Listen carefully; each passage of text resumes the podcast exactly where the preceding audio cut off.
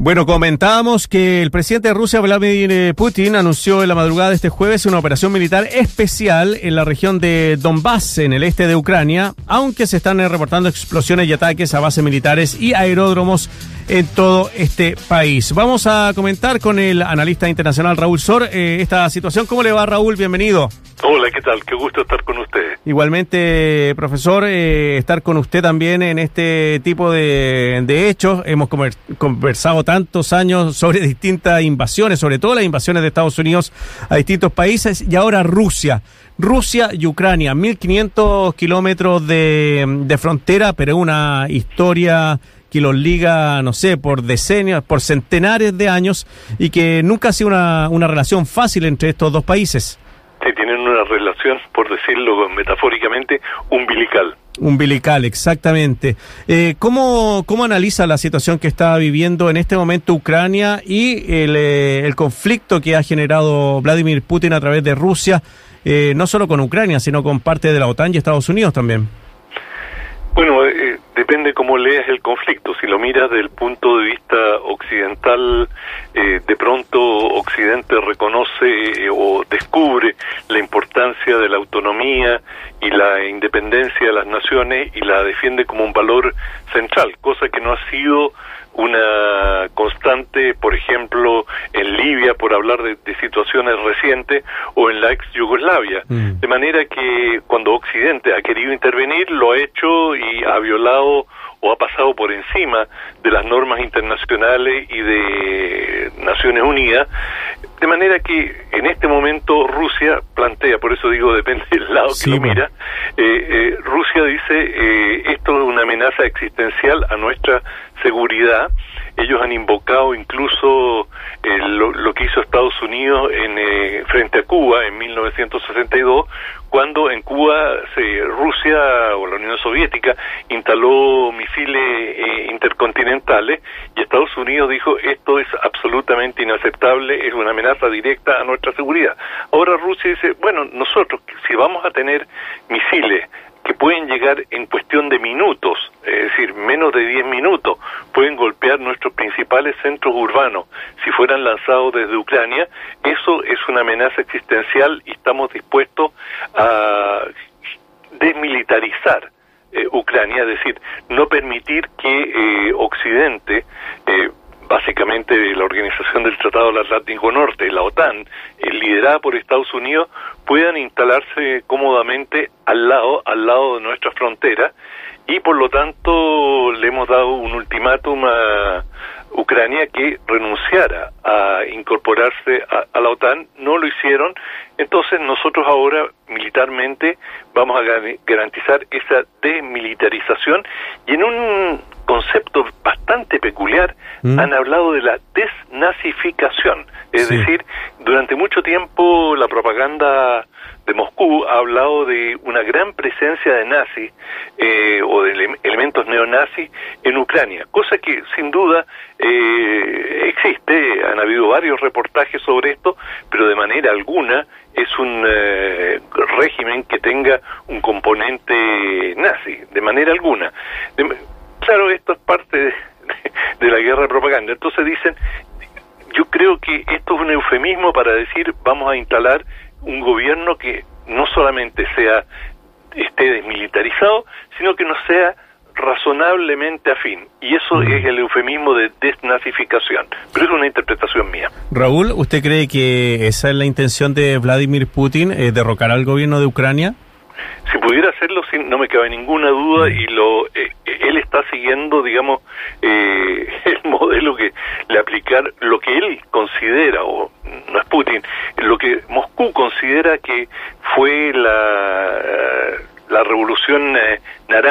Mhm.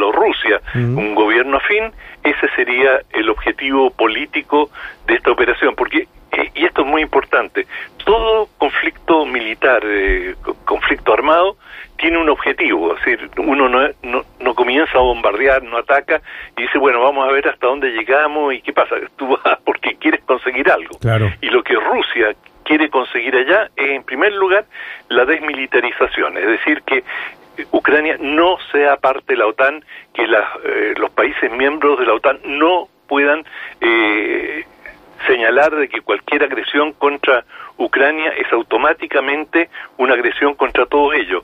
Ese es el principio de la OTAN.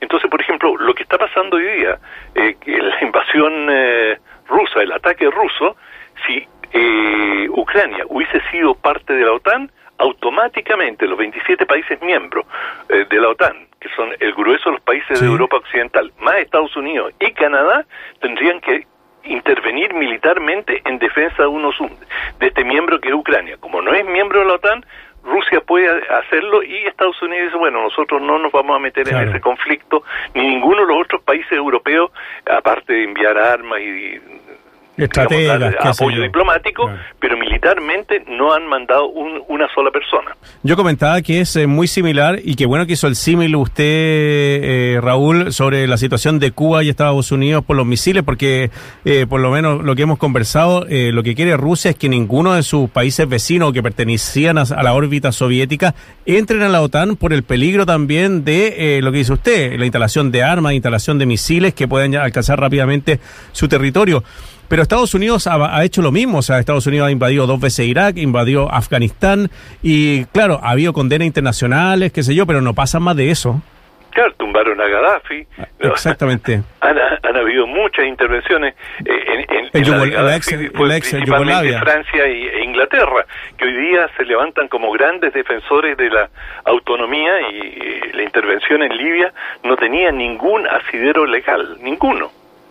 Y, entonces usted cree que esta, esta escalada es solamente una escalada verbal más que una escalada, escalada militar, lo que puede ocurrir en, en Europa eh, en, en cuanto a respaldo a Ucrania?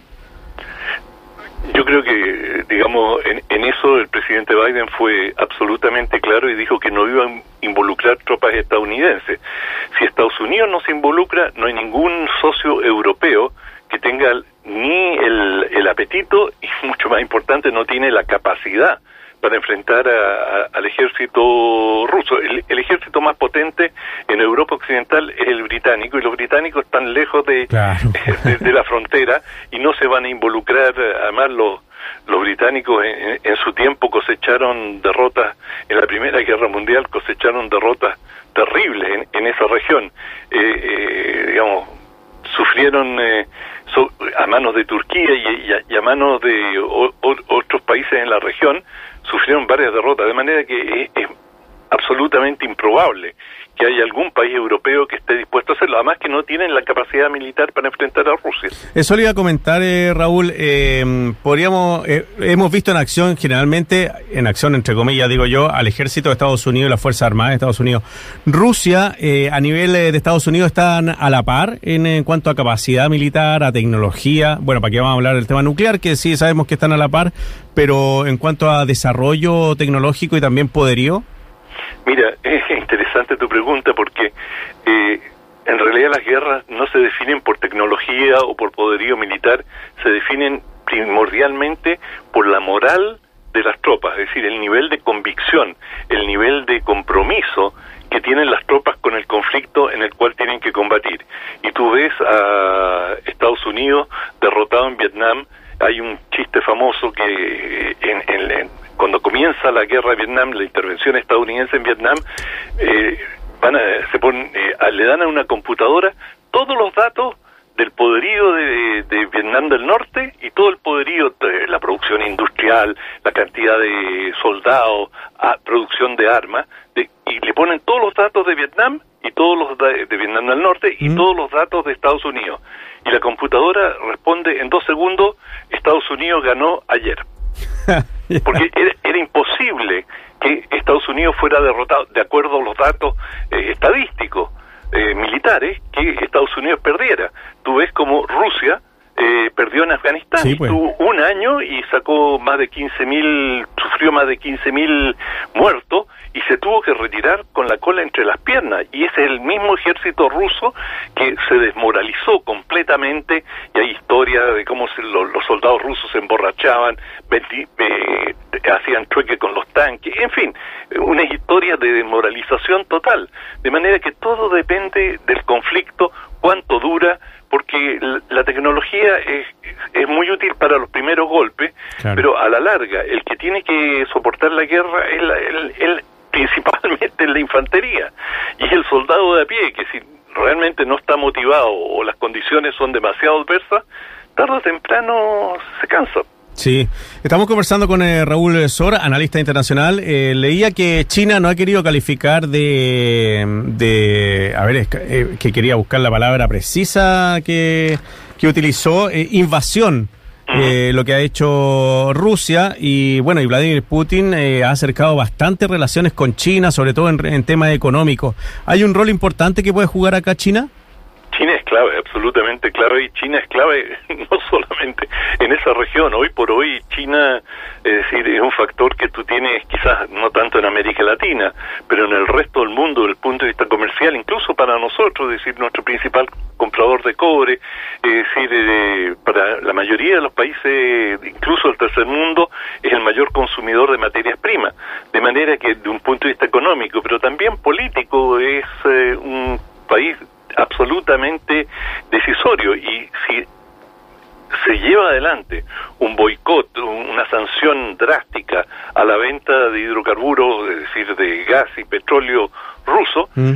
si China está dispuesta a comprar y China tiene un apetito insaciable por, por eso, por, por petróleo y por gas, bueno, le puede dar la salida y tiene los recursos financieros para adquirirlo, eso puede ser una válvula de escape enorme para Putin y estoy seguro, aunque no tengo evidencia documental, de que fue discutido en la última visita eh, con motivo de los Juegos Olímpicos de Invierno, fue discutido con eh, Putin y Xi Jinping.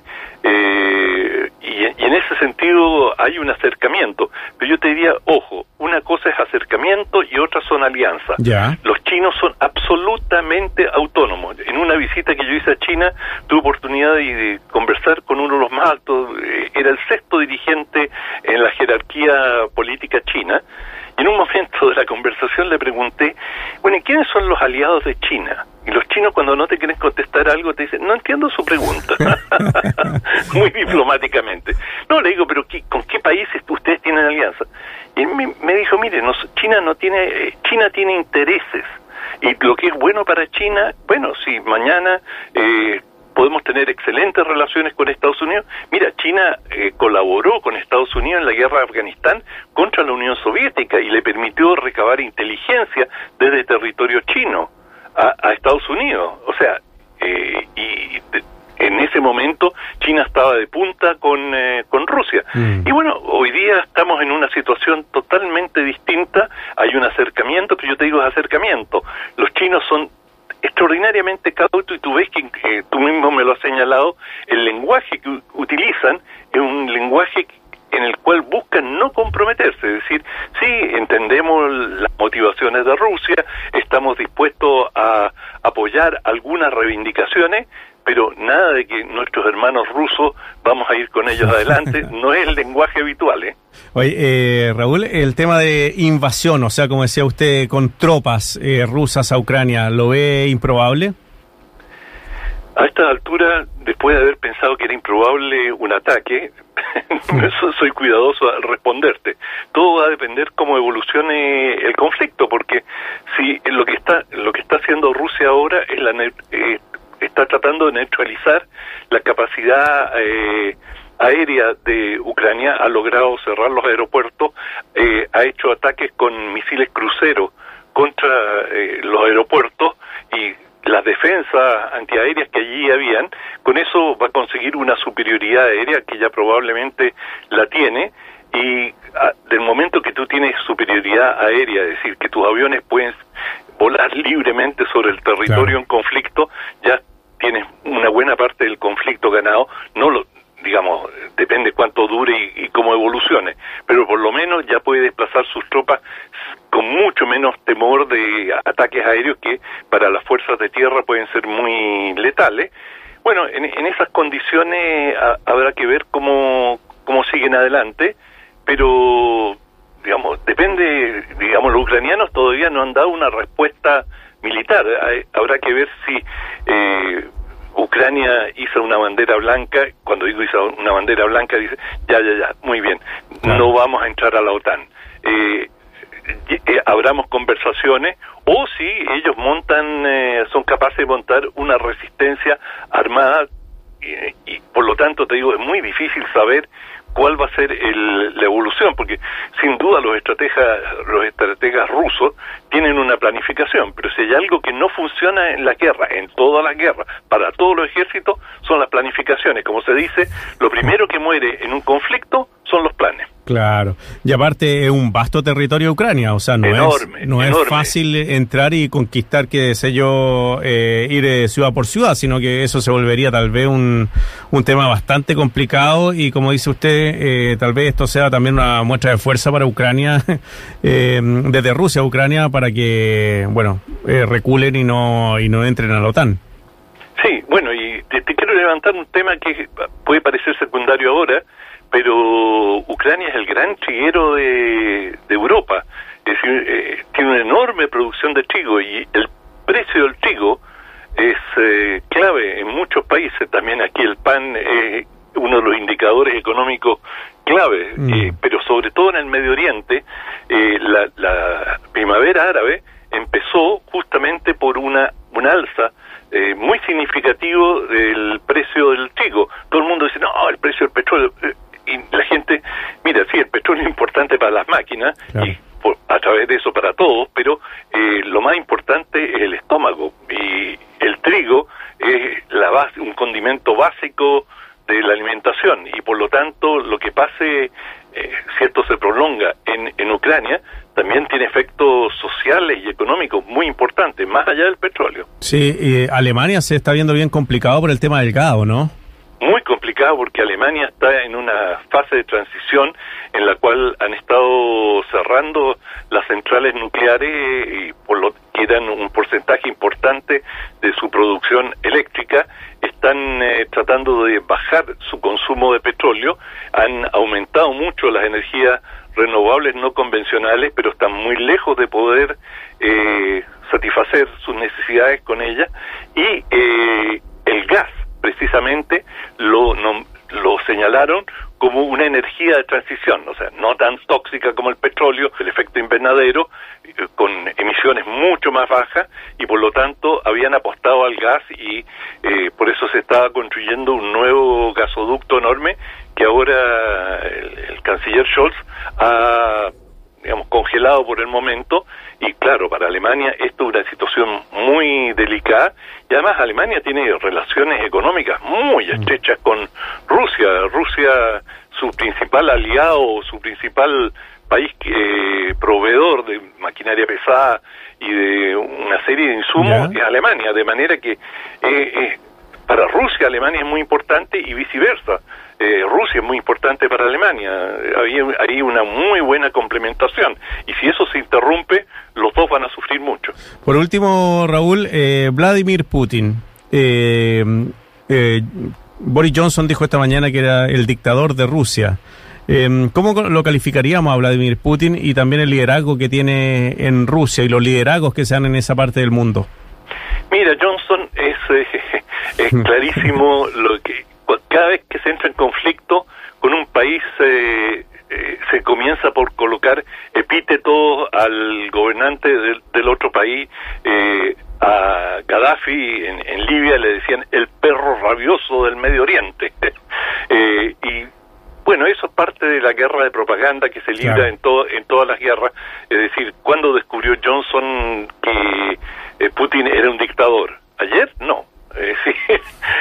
O, lo pensaba desde, hace 20 años que está en el poder, o, o, digamos, hoy día está levantando el tono porque quiere, digamos, generar una movilización y eh, generar un estímulo antirruso, pero siempre se utiliza esta técnica en todos los conflictos de eh, tratar de aislar al líder. Entonces se dice, eh, Putin, el loco, eh, eh, hombre que nunca ha saciado su poder, el nuevo zar, y se comienzan a lanzar epítetos y esto va a ir en aumento a medida que avance el conflicto si ello ocurre. Y eh, es decir, el pueblo ruso es bueno, el pueblo ruso no quiere guerra, el pueblo ruso está, está oprimido junto con por, por este dictador que si solamente lo removiéramos todo va a cambiar. Y eso fue lo que dijeron con Gaddafi, eh, lo, lo, han dicho con una serie de otros gobernantes, y no es así. Es decir, eh, si las últimas encuestas que, que nos estoy de acuerdo que las encuestas en Rusia no son muy confiables, pero Putin, eh, desde que empezó el conflicto con Ucrania, su popularidad ha ido creciendo y hoy día está por sobre el 60%, según encuestas hechas por medios semi-independientes en Rusia, que, eh, y te digo, son los mismos medios que hace más de un año decían que su popularidad era apenas del 30%, así que como pasa en todos los conflictos, cuando hay amenazas externas y hay conflicto, la, la gente tiende a cerrar filas claro. ante sus líderes porque, bueno, a fin de cuentas, eh, estamos todos en, en, el mismo barco. El presidente de Ucrania acaba de decir que los, eh, las fuerzas rusas quieren ocupar Chernobyl. Ah, sí, dice, y dice, nuestros defensores están dando la vida para que no se repita la tragedia del 86. Esta es una declaración de guerra contra toda Europa, dice el presidente ucraniano. Pero no entiendo por... Eh... Yo tampoco entiendo por qué querrían ocupar eh, Chernobyl. Exacto. Sí, eh... porque no estaba no, no está operativa, o sea, no, sabemos no, que hay un domo. No está operativa, es, es, decir, una central nuclear que, bueno, como todos sabemos, eh, tuvo un, un, un, un, escape enorme de radioactividad, pero monstruoso, y que está cubierta por una enorme capa de concreto, etcétera. Eh, y digamos Chernobyl no figura en, en, ninguna parte como uno de los objetivos estratégicos de Rusia. Claro. Eh, me, me, me, resulta peculiar, pero no, no quiero comentar sobre algo que no he leído, no sé en qué contexto lo dijo, no es que me ha pasado que a veces... Sí, por supuesto, no se preocupe, pero es, un, es, un, tema es un tema llamativo, a, ti, a, mí también me llamó la atención que quisieran apoderarse de una central nuclear y lo, y lo que conlleva eso para, para Rusia también, o sea, una, una zona contaminada. Que está, digamos, contaminada. Sí, pues que no vive nadie ahí. Exacto. Y, bueno, eh, Raúl Sor, eh, analista internacional, conversando con nosotros acá en Estación Central de Radio Sachi, Santiago TV. Un abrazo grande, Raúl, que le vaya muy bien. Igual, un placer conversar con ustedes. Chao, viejo. Igualmente, chao, chao. El tren